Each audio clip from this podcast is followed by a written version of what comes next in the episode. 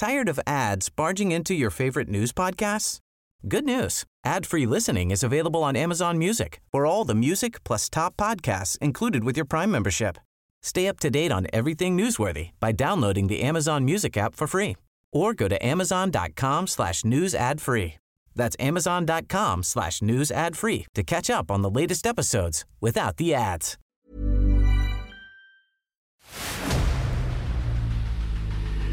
El dedo en la llaga.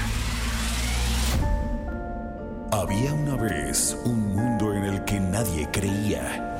Un país de historias inexplicables. Una nación con personajes asombrosos. Santo Tomás tenía razón. Hay que ver para creer. El México increíble, las verdades que duelen, la voz de los que callan, el dedo en la llaga. Infórmate, diviértete, enójate y vuelve a empezar.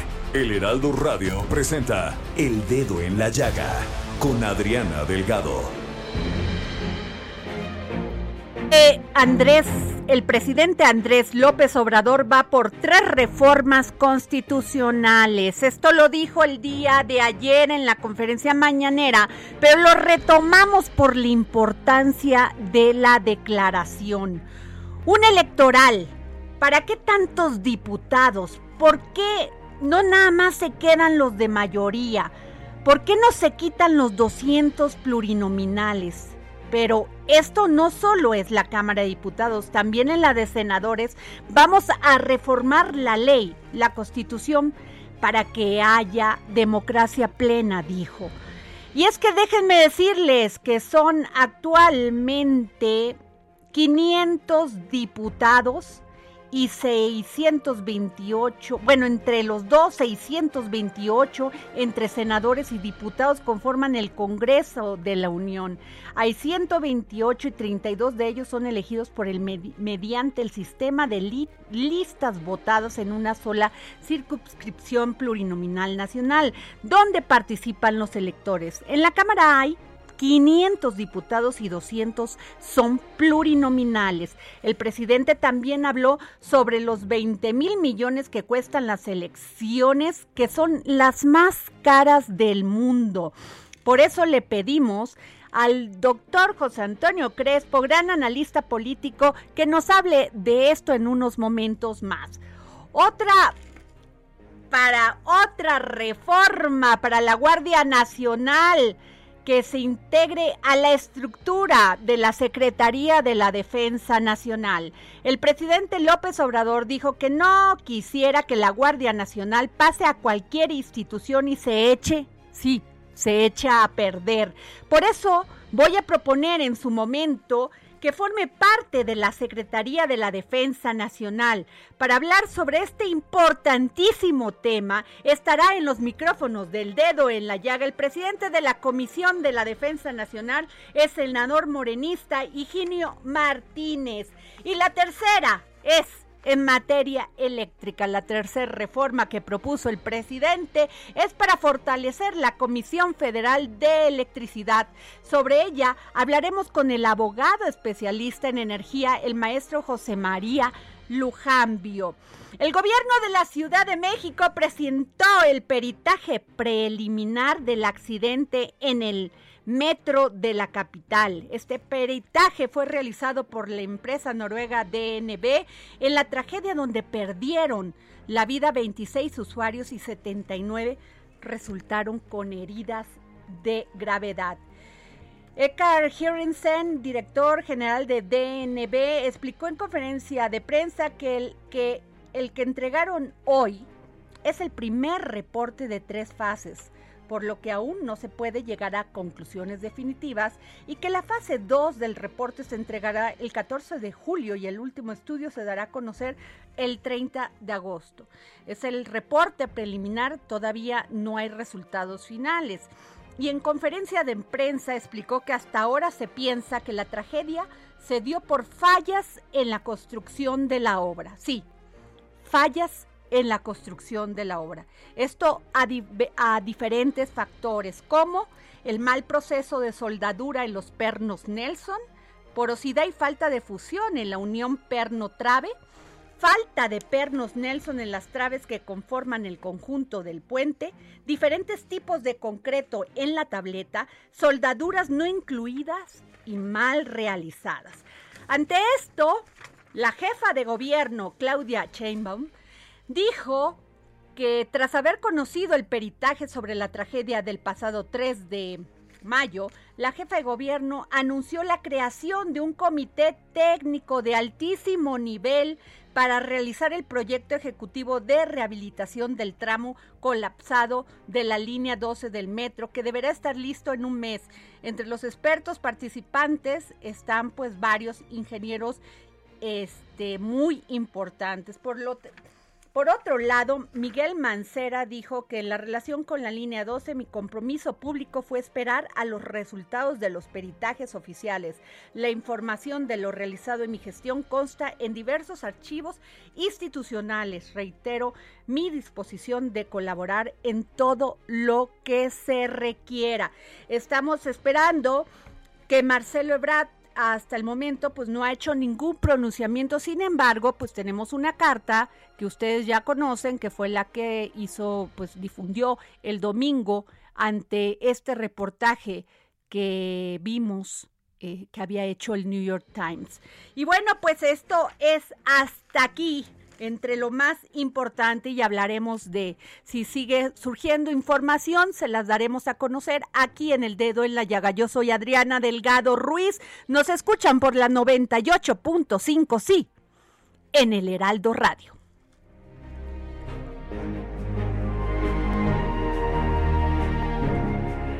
El dedo en la llaga. El dedo en la llaga. Y y bueno, vamos con este tema de dentro de las reformas que que propuso el presidente de la República Andrés Manuel López Obrador.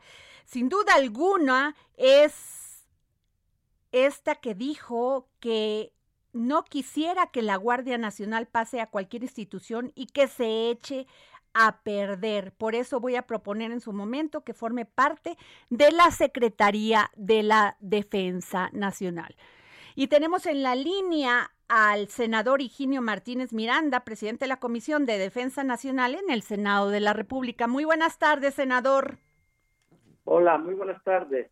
Un gusto. Senador, eh, hay diversas opiniones que coinciden que se está regresando a la militarización. ¿Qué piensa usted?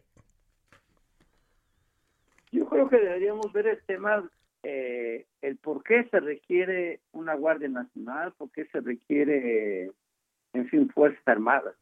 El tema es que en este país continúa un clima de inseguridad eh, muy fuerte. E, ese es el tema que habría que abordar. Y que se han hecho muchos experimentos durante años y estos no han dado resultados. Y lo que la gente, la ciudadanía, tú, yo y todos necesitamos es que nos den la seguridad para poder estar tranquilos en la casa, fuera de la casa, en la calle, en la colonia y rumbo al trabajo, a la escuela, donde sea. Es el tema. ¿Cómo, cómo lograrlo? Pues es una idea que hoy tiene el presidente de la República eh, y debe tener sus razones. Es una idea polémica eh, que no tengo una opinión definida, pero lo que sí quiero decir que esta idea deberíamos tomarla con mucha responsabilidad, con mucha seriedad, porque lo que se requiere es la seguridad, no bajo el esquema militar, es decir, no el ejército en las calles como se acostumbraba o se conoce en otros países, no, una fuerza que dependa del ejército por la disciplina militar, por los eh, la, el régimen castrense que se tiene, sí, que implica que nuestra seguridad pública, la federal, no vaya a caer en manos de organizaciones eh, delincuenciales. Tenemos bastante policía municipal, tenemos policías estatales, esa es la que debemos fortalecer y dar la seguridad. Pero una Guardia Nacional para enfrentar a los malos de los malos en este país, pues es, entiendo que es lo que plantea el presidente, que debe estar bajo un régimen distinto y no civil. creo que deberíamos andar el tema, deberíamos discutir, analizar, no prejuzgar, es mi opinión, y pensar que lo que requerimos nosotros, los ciudadanos todos en este país, es seguridad. ¿Cómo darla? Bueno, pues habría que explorar a fondo el tema que plantea el presidente. Él tiene tres años, él ha trabajado con la Guardia, es una creación de él aprobada, por supuesto, por legisladores. Él, él vive a diario, él sabe cuáles son la, el verdadero alcance de la delincuencia organizada en este país y también de la delincuencia desorganizada que ataca a combis este, y en las calles y en las casas. Entonces, si está proponiendo esto. Pero, senador, senador, el presidente dijo queremos que la Guardia Nacional se siga consolidando, pero no queremos que pase después a gobernación o cualquier, a, a, cualquier otra institución y en seis años esté echada a perder. Voy a proponer en su momento que forme parte de la Secretaría de la Defensa, pero de facto ya los militares están en otras labores que no son propias de, de, de generar seguridad.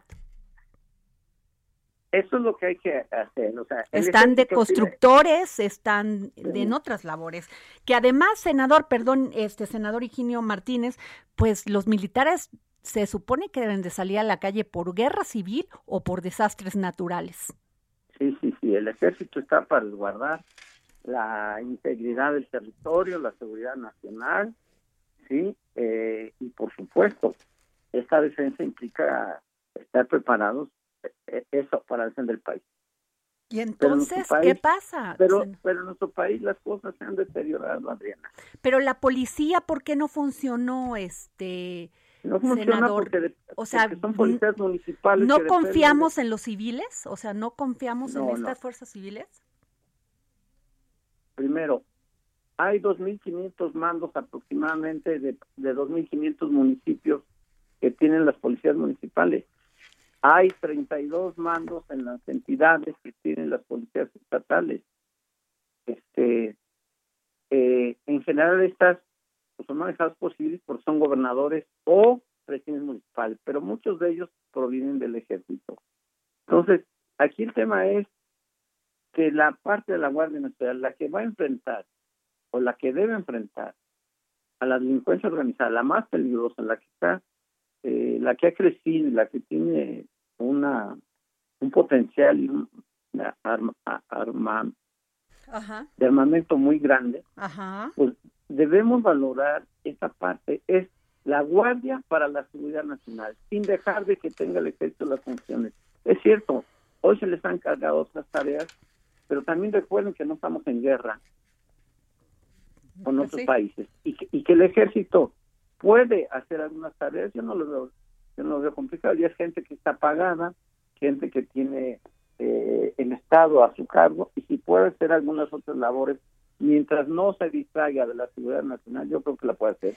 Pero aquí el tema que me preguntas es si la Guardia Nacional debe estar. Yo, mi, mi opinión, digo, estudiémosla, revisémosla con calma, pero lo importante es cómo le damos la seguridad a todos los ciudadanos de este país, incluyéndonos a los que estamos hablando ahorita. Ahora, el PAN, PRI, PRD, esta famosa alianza, dice que no a la, a la reforma que anunció el presidente y aseguraron que no permitirán la militarización de la seguridad, el control del gobierno en las elecciones ni el monopolio de la energía eléctrica. ¿Usted qué piensa, senador Higinio Martínez? A ver, eh, son partidos que tienen sus puntos de vista, tienen sus programas, tienen sus intereses y hoy un interés común que tienen ellos tres, el PAN y el PRI principalmente, porque el PRD, bueno, el PRD es un un llaverito que traen ahí los ellos. Ellos hoy tienen un interés común que es es detener y tratar de inhibir lo que los que somos parte de la cuarta transformación. Yo soy de Moreno eso interés está bien mientras lo hagan en términos legales es correcto nada más que yo te digo soy senador y la Guardia Nacional si hoy existe fue porque ellos votaron a favor ellos el PAN el PRI y el PRD en el Senado de la República votaron a favor de la creación de la Guardia Nacional con esos tintes. Yo espero Pero no iba a pasar a ser de la defensa nacional.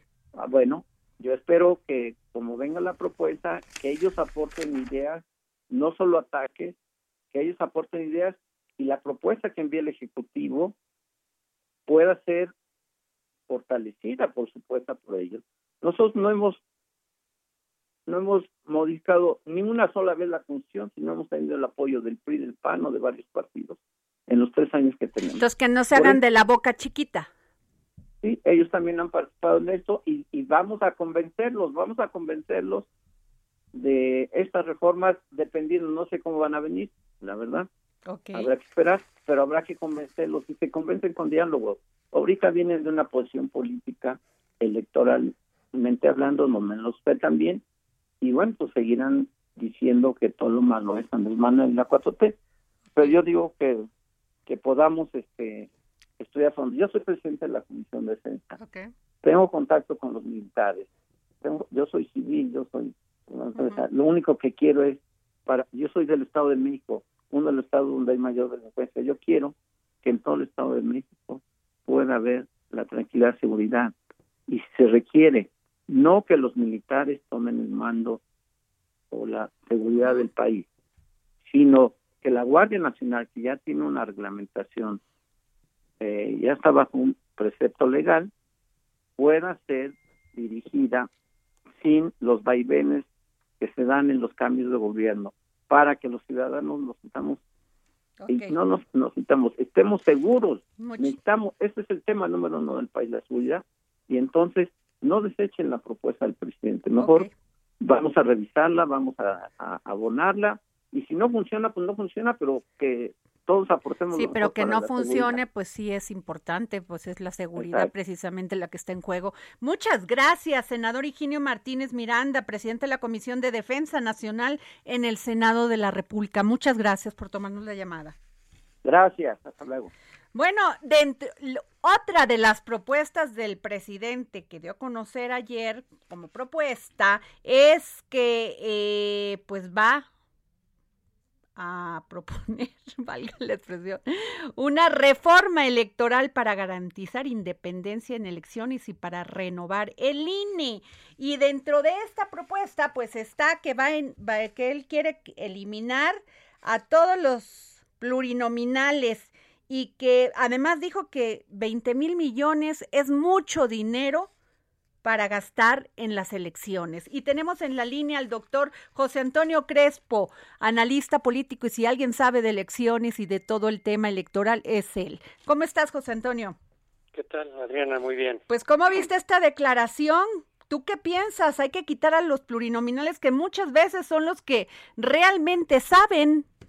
Sí, así es ahí garantizan los partidos en meter a su gente, a veces abusan y meten pues gente cercana de ellos, amigos, etcétera, pero casi siempre los liderazgos, los que tienen mayor experiencia, se van por la lista plurinominal.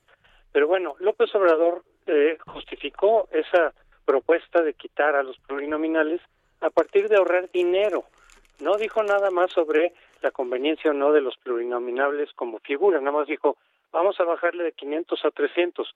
Bueno, se podría, se podría bajar de 500 a 300, pero no tienen que ser los, los plurinominales los que se quitan. se podríamos, se puede hacer 150 de mayoría, modificando los distritos, y 150 plurinominales. Ajá.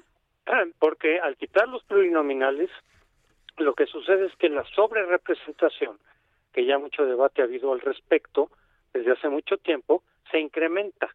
Es decir, el partido mayoritario puede verse representado por muchos puntos más, 30 puntos podría ser. Pongo un ejemplo, en el 2018, que es cuando más se puede ver esta distorsión, la coalición obradorista obtuvo 45% del voto. De haber habido solamente los de mayoría y no plurinominales, se hubiera ido hasta el 75% de las curules, es decir, 30% de sobrerepresentación porque justamente las plurinominales sirven para equilibrar tanto como sea posible, dependiendo de cada sistema, de cada país, eh, que los votos de los ciudadanos se reflejen lo más fielmente posible en los diputados. Además, José Antonio, estos plurinominales nacieron finalmente en la época de quién, de López Portillo, de, de Miguel de la Madrid, y fue la izquierda la que peleó eso. Sí, por supuesto. Porfirio Muñoz Ledo y todos estos.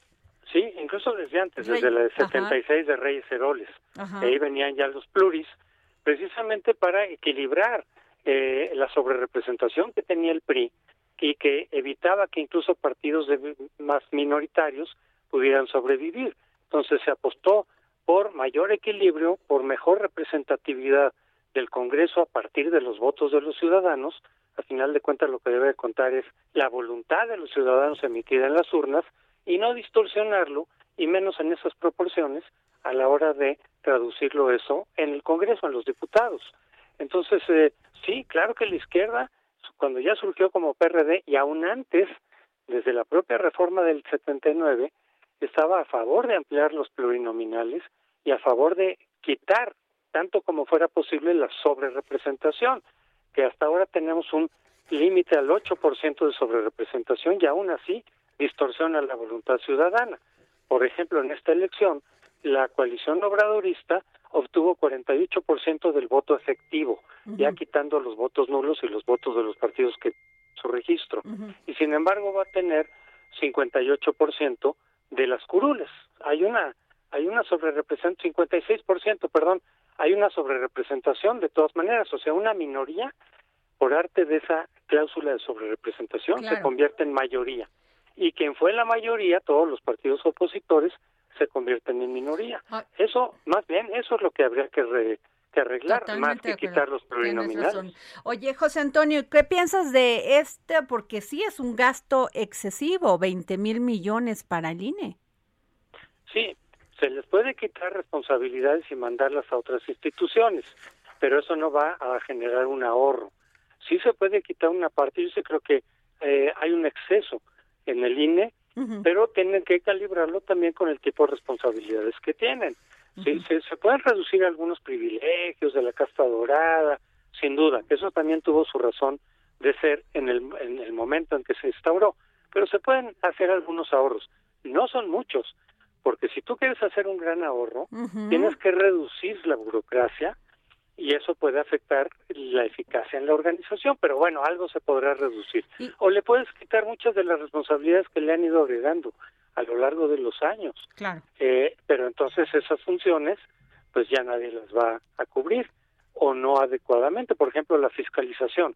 Se le ha metido mucho dinero a la fiscalización precisamente para que sea más eficaz. Bueno, si quieres ahorrar dinero, quítales la fiscalización pero entonces los partidos van a tener mucho más facilidad si, así no los controlan eh, suficientemente. O sea, le quitamos dinero malo para ponérselo peor. Así es. exactamente. Oye, José Antonio, tenemos un minuto y medio. ¿Qué piensas del actuar del, del, de los este, consejeros del INE en estas elecciones? Porque también dice que durante mucho tiempo los que encabezan esta labor se han inclinado en favor de grupos de intereses creados no tanto de grupos de intereses, sino de partidos. Son más bien partidocrático el INE, pero se ha mejorado la fórmula al máximo para tratar de obtener la mayor imparcialidad y autonomía de los consejeros. No se ha podido al 100% porque nunca se va a poder al 100%. Ahí lo que habría que preguntarle al presidente o a Morena es qué fórmula específica propone para mejorar la imparcialidad, para elevar la probabilidad de la imparcialidad de los consejeros. Porque se ha mejorado a lo largo de estos años. Entonces decir, ok, queremos más imparcialidad, queremos despartidizar al Consejo del INE. Mi propuesta desde hace mucho ha sido sacar a los partidos completamente de las propuestas y del nombramiento. Pero los partidos no quieren y yo creo que Morena tampoco va a querer. Así porque A, a López Obrador lo que más le molesta es la autonomía. Entonces habría que preguntarse, estamos de acuerdo, mayor imparcialidad de los consejeros. ¿Qué propuesta, qué fórmula proponen para extraer a los consejeros, para nombrarlos? Y ya sobre eso vemos qué tan eficaz puede ser o no. Así es. Pues muchísimas gracias, eh, doctor José Antonio Crespo, analista político, y gracias por tus comentarios sobre esto que va a ser la propuesta de la reforma electoral. Con mucho gusto, Adriana. Gracias, José Antonio.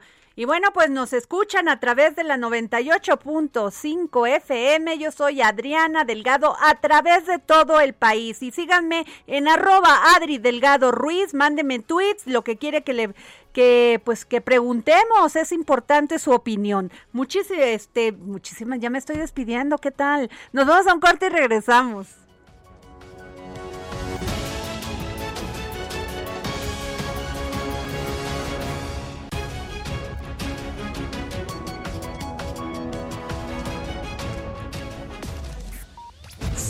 Adriana Delgado en su cuenta de Twitter, arroba Adri Delgado Ruiz. Además, te invitamos a enviar tus opiniones y comentarios en texto o por mensaje de audio a través de WhatsApp al 55 2544 3334. Y si quieres escuchar El Dedo en la Llaga de El Heraldo Radio, en cualquier momento y donde quiera que te encuentres, descarga el podcast disponible en Spotify y iTunes. Heraldo Radio. La HCL se comparte, se ve y ahora también se escucha. Heraldo Radio 98.5 FM, una estación de Heraldo Media Group, transmitiendo desde Avenida Insurgente Sur 1271, Torre Carrachi, con 100.000 watts de potencia radiada. Sigue a Adriana Delgado en su cuenta de Twitter en arroba Adri Delgado Ruiz. Y envíanos tus comentarios vía WhatsApp al 55 25 44 33 34 o 55 25 02 21 04. Y regresamos aquí al dedo en la llave. Como yo les estaba platicando, pues ayer el presidente dijo que este, pues, enviaría una propuesta de reforma, ¿sí? En materia energética, que es, pues, para fortalecer la Comisión Federal de Electricidad sobre ella y dijo que una reforma con la que se buscará fortalecer a la Comisión Federal de Electricidad con el fin de que los usuarios domésticos no paguen más por el servicio de luz que las grandes, más que las grandes corporaciones. Yo no quería llegar a una reforma constitucional de la industria eléctrica, todavía no se publicaba la ley y empezaron a aprobarse por los jueces los amparos. Entonces, ¿qué nos queda? Presentar una reforma constitucional en materia eléctrica. Y bueno, recordarán que el juez Gómez Fierro, pues sí, dio amparos pero además eh, con carácter general. Pero para eso, para que nos explique bien, está con nosotros en la línea el maestro José María Lujambio, abogado especialista en energía. Maestro, muy buenas tardes. Hola, muy buenas tardes, Adriana. Mucho gusto en saludarte. Gracias por tomarnos la, la, llamada. Pues, ¿qué piensa de esto que acaba de anunciar el presidente? Ya no solamente se va a quedar en ley, ya va a pasar a ser reforma. Sí, pues parecería un reconocimiento de que las acciones anteriores del, de esta administración en relación con la industria eléctrica pues han sido inconstitucionales, ¿no? O sea, violatorias de la Constitución y por ello es que el presidente reconoce abiertamente que lo que tiene que hacer es proponer una reforma a la Constitución. Ah, una reforma constitucional implica un procedimiento muy complicado. Evidentemente, el presidente puede proponerla. Claro. Pero luego cada una de las cámaras del Congreso debe votarla por mayoría calificada de dos tercios de los votos presentes. De tal manera que, eh, y además aprobarse por la mayoría de las legislaturas de los estados. Sí. Entonces, la reforma constitucional en México por definición implica un amplio consenso sobre los contenidos normativos fundamentales de nuestra convivencia en todos los ámbitos, ¿no? Y lo cierto es que la generación y la comercialización de energía eléctrica son actividades sujetas hoy día a libre competencia y cualquier medida que vulnere esa libre competencia para favorecer específicamente a un actor en el mercado, al más poderoso, por cierto, que es CFE, pues será esa medida será violatoria de la Constitución, a menos que la Constitución dijera explícitamente que generar y comercializar energía eléctrica digo no, además es violatoria porque va en contra de la competencia. Exactamente exactamente por regla general las actividades económicas en el país están sujetas a libre competencia a menos que la constitución determine ciertas excepciones por por diferentes razones bueno generación y comercialización de energía eléctrica ya no aparecen dentro de esas excepciones. Exacto. Sí aparecían hasta la reforma de 2013, eh, la última reforma energética este, de nivel constitucional. Pero pues yo quiero pensar que el, presidente no necesariamente promovería que se establezcan como actividades sujetas a monopolio, pero a lo mejor sí quisiera un fraseo en el cual se dijera que había directamente en el despacho eléctrico, el que hace el SENACE, el que es el, el operador del sistema eléctrico nacional, tendrá preferencia las centrales eléctricas de las empresas productivas del Estado. Ahora él dice que Perdón, perdón, este licenciado, dice que él no va contra la industria, la industria, o sea, los empresarios, la iniciativa privada, contra los inversionistas, que él va o con estas inversiones de energía renovable, que él quiere que la CFE, básicamente como industria estratégica, quede con un 52% del mercado. Sí, pues esa es una división artificial del mercado, ¿no? Por definición, los mercados, pues digamos, la participación de los diferentes actores en los mismos eh, no está predeterminada por una decisión del gobierno ni un acuerdo, porque entonces ya no estaríamos hablando de un mercado, sino de otra. Eh, y efectivamente, él quiere el fortalecimiento de Comisión Federal de Electricidad como empresa productiva del Estado y particularmente en su área de generación. Cuando la verdad es que hay toda un área de oportunidad para para el fortalecimiento del CFE, por ejemplo, en transmisión y en distribución. Claro. O sea, urgen en este país líneas de transmisión eléctrica, que además constituirían proyectos de infraestructura, eh, pues que generarían inversiones y empleos. De hecho, lo que está proponiendo el presidente Biden en Estados Unidos, entre varias de las medidas de su plan de reactivación claro. para la pero bueno. Con otra lógica, con otra lógica es del cuidar el medio ambiente que en este esquema, pues aquí como que no le entramos bien a esto. Ahora, se quedó en una suspensión definitiva, ¿no? Bueno, sí, la reforma, la, reforma la ley de industria eléctrica, que fue el último intento y que fue pasada por el Congreso y promulgada por el presidente, fue sus objeto de suspensiones de suspensión provisional luego de suspensión definitiva con carácter general. ¿Estoy bien o estoy mal? Sí, es correcto, es correcto. No nada más fueron otorgadas por el juez Gómez Fierro, que es el juez segundo especializado en competencia en la Ciudad de México, Ajá. sino también por el juez Rodrigo de la Pesa, que es el juez primero. Entonces, ambos jueces especializados en competencia económica están viendo lo mismo no, no, no, digamos, hay que despersonalizar. Finalmente se trata de jueces federales observando que cierta norma parece, tiene todos los visos de contravenir la Constitución. Entonces, en lo que resolvemos sobre el fondo, mejor que se quede suspendida, o sea, congelada. Entonces, esa reforma ciertamente ahorita no se, no se va a aplicar. Eh, pero desde luego pues las empresas afectadas que son todas aquellas con las que CFE compite y que estamos hablando aquí no nada más de grandes jugadores como Iberdrola o, no el típico el, enemigo favorito no, sino de decenas yo diría cientos de empresas desarrolladoras de centrales eléctricas solares y eólicas y de todo tipo de todo tamaño, de todos orígenes, las hay mexicanas, es decir, un poco la diversidad de este mercado es este pues muy notable y quedan afectados pues muchísimos intereses, no nada más los de las grandes transnacionales que el presidente gusta recordar. Claro, no nada más es un, eh, claro, es una cadena, de, incluso de valor, más bien de valor.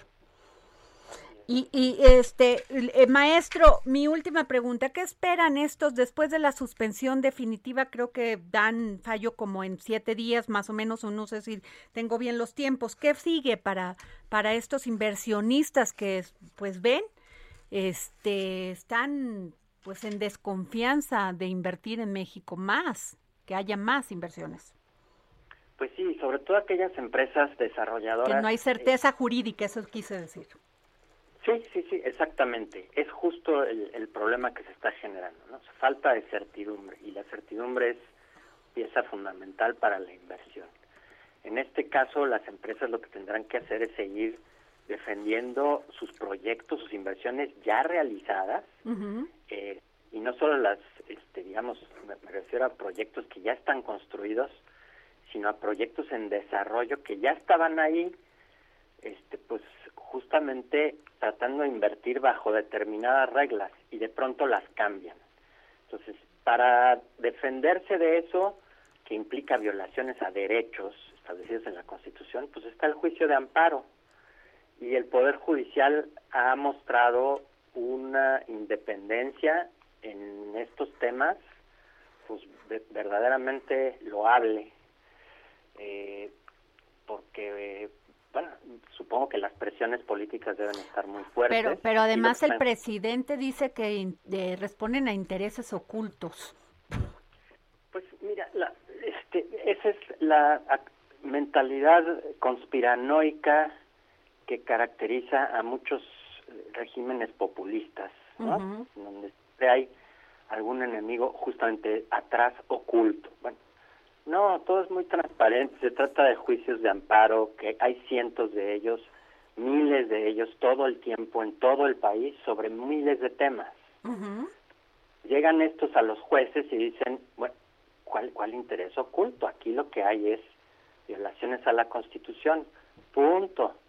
Y entonces se otorga la suspensión seguramente a las ciberdrolas del mundo, pero también a las pequeñitas empresas que simplemente son desarrolladoras algún proyecto chiquito solar para una empresa, que también se ven afectadas por una ley así, ¿no? Entonces, pues vamos a ver, eh, como decía, para estos proyectos seguirse defendiendo y de cara a una reforma constitucional, pues sí, el, el presidente la tiene más difícil ahora que antes de las elecciones. Claro. Eso es una realidad. Así es. Porque en la Cámara de Diputados la mayoría que alcanzaba la coalición del presidente se acercaba al 66%, mientras que actualmente, es decir, va a quedar integrada la Cámara con una mayoría del 56-57%, incluyendo al verde que se ha mostrado este, pues un poco rejego en los últimos días, ¿no? no digamos si quisiera aprobar el presidente, digamos, pasar el presidente una reforma que abiertamente fuera en contra de la transición energética. Okay.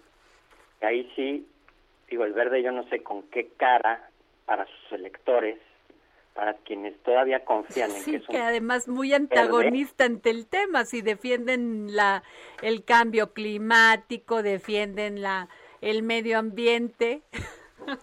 Sí, pues oye, son las banderas de cualquier partido. Pero usted ya sabe, maestro, ya sabe cómo son los de los partidos políticos. Eh, sí, y los hay, los hay malos. Y muy malos.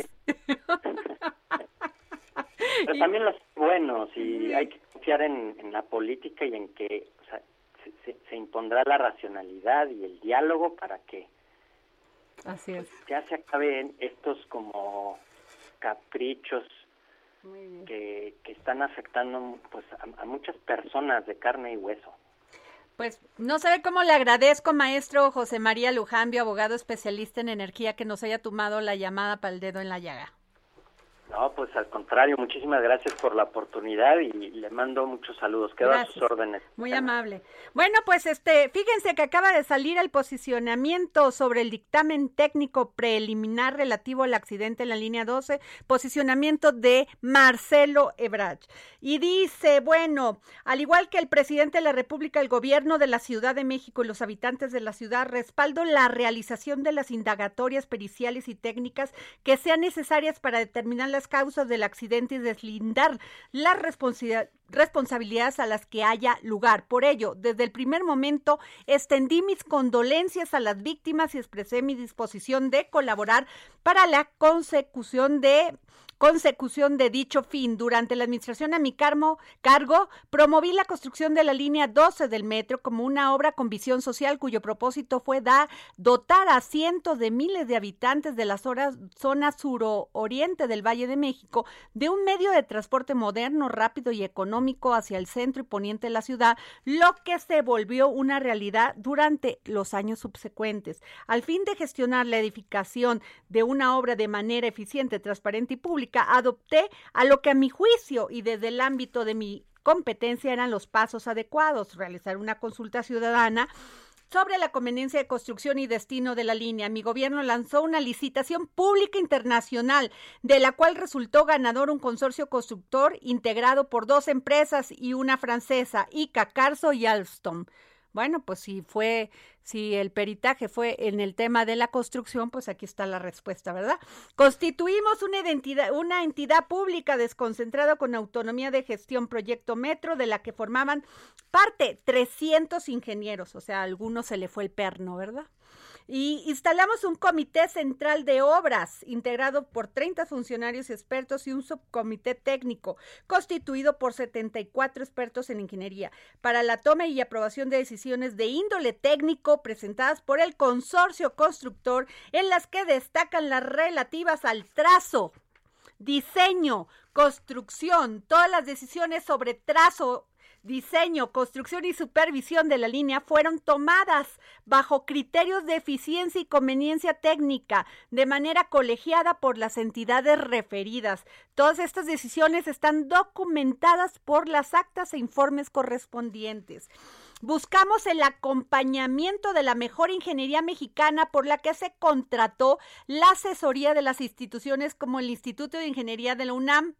Ándale, el Instituto Politécnico Nacional, el Colegio de Ingenieros de Civiles de México, Integración de Procesos de Ingeniería y PISA, en cuyo consejo directivo participa el ingeniero Alejandro Vázquez Vera. O sea, ellos no vieron qué estaba pasando. Se constituyó un consorcio certificador integrado por alguna de las empresas de supervisión de líneas ferroviarias con mayor reputación del mundo. DB, IFL, Tupsut, Rail, Rail, el Rail, ¿no? y la de Hamburg Consult. La obra fue referida de conformidad y de manera definitiva por la Administración Capitalina con fecha del 8 de julio del 2013, igual que la que recibió Claudia Sheinbaum de, Sheinbaum de Miguel Ángel Mancera. Para esclarecer, las causas del accidente requerirá además de presentación de un informe final de investigación técnica cuyo resultado preliminar fueron expuestos hoy, una indagatoria que revise todo el proceso de toma de decisiones en el diseño, trazo, supervisión y mantenimiento de la obra, así como los numerosos informes que han revisado se han revisado en estos últimos años. Conocer las causas del accidente es un acto necesario para brindar justicia a las víctimas de la tragedia pero también para lograr la reapertura a la brevedad de una línea que facilita la línea, la vida a cientos de miles capitalinos y mexicanos, perdón, capitalinos y mexiquenses todos los días. Ahí yo me pregunto, pues por lo menos en tres años, pues hay que tirar eso. No pueden construir sobre lo mal construido. Permaneceré, atento a los avances de la investigación de DNB, particularmente a la respuesta a las líneas de investigación planteadas en las cuatro preguntas al final del informe dado a conocer hoy y sobre las cuales se indagará en los próximos meses. Atentamente, Marcelo Ebrard Casao. Ahí está. ¿No? Bueno, y nos vamos con un tema muy importante. Tengo en la línea al director del INER, el doctor, no saben qué gusto me da, Jorge Salas, que ha hecho un gran trabajo en esta pandemia y no solamente, bueno, han entregado su vida todos los que trabajan y laboran en el INER. Muy buenas tardes, doctor. Hola, Adriana, buenas tardes, qué gusto saludarles. Doctor, ¿cómo va el INER? De veras, ¿qué entrega a nombre de muchos mexicanos y mexicanas que nos escuchan? De veras, ustedes se rifaron y se rifaron bien. Bueno, pues eh, hoy, hoy en día yo digo que vamos eh, con el trabajando con el mismo compromiso, como desde el principio, como ustedes recordarán, el 27 de febrero del año pasado se diagnosticó el primer caso en México y fue precisamente aquí en el INES. Sin embargo, desde noviembre y febrero de, de ese año, pues habíamos estado ya haciendo toda la preparación de protocolos de atención, y de ajustes dentro del hospital para en el momento en que llegara el primer caso y pues lo que todavía no teníamos muy claro cómo podría venir. A casi, pues ya casi año y medio de, esta pandemia este, eh, pues, eh, aquí con nosotros, eh, pues nosotros hemos estado funcionando como un hospital exclusivamente para la atención de casos de COVID-19. De tal manera que eh, pues, en estos casi 18 meses eso es lo único que hemos visto de, enfermedad. Y por las condiciones del, instituto, por la gran capacidad de su, de su personal y del alto eh, perfil profesional que tienen, pues decidimos que los casos que se atenderían y que hemos atendido eh, eh, serían los casos más graves. Esto significa que todos los casos que hemos atendido dentro del hospital son casos eh, confirmados de COVID-19. Todos los casos son complicados porque han ingresado con neumonías asociadas a COVID y por supuesto con insuficiencia respiratoria en consecuencia insuficiencia respiratoria grave o muy grave, de tal manera que casi un 70% de los enfermos que hemos admitido en todo este largo periodo, pues han sido pacientes con eh, requerimientos de, cuidados críticos, es decir, intubación, colocación de un ventilador mecánico, y todo esto que ustedes ya han repasado a lo largo de estos meses de atención de casos muy graves. Pues muchísimas gracias, doctor. Realmente le agradezco mucho que nos haya tomado la llamada porque realmente han hecho un gran trabajo, doctor. No, al contrario, eh, gracias por siempre estar atentos de nuestro trabajo y siempre con gusto de comunicarnos con ustedes.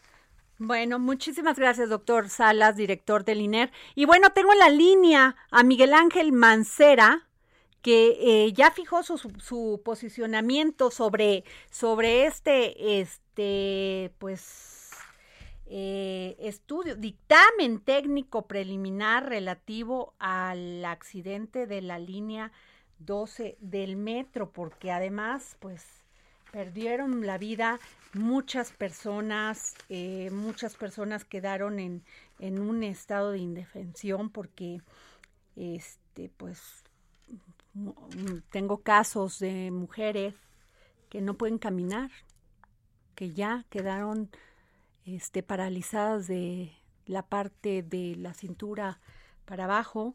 Y bueno, tengo a Miguel Ángel Mancera. Miguel Ángel, muy buenas tardes, senador. Adriana, muy buenas tardes, mucho gusto saludarte, saludar a tu audiencia. Gracias. Senador, ¿cómo vio este dictamen técnico preliminar relativo al accidente de la línea 12? Bueno, con, con mucha atención, Adriana, y la, eh, lo que se ha expuesto.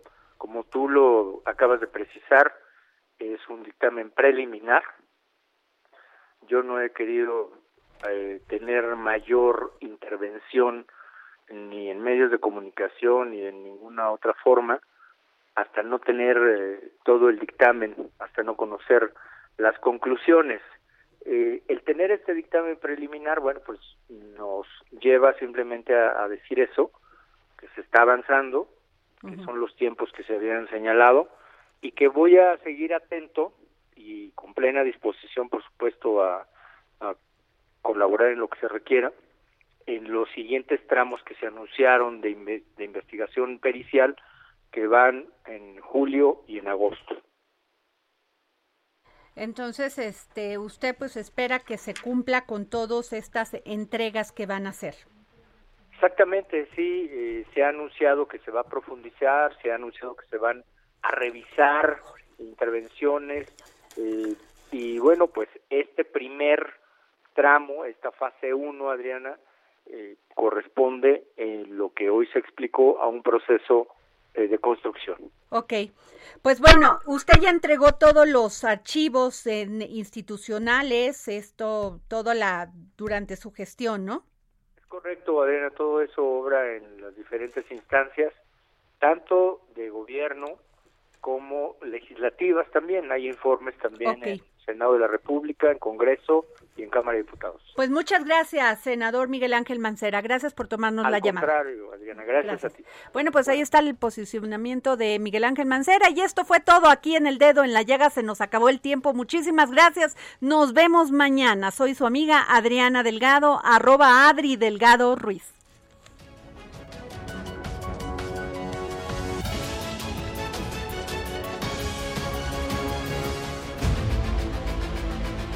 El Heraldo Radio presentó El Dedo en la Llaga con Adriana Delgado.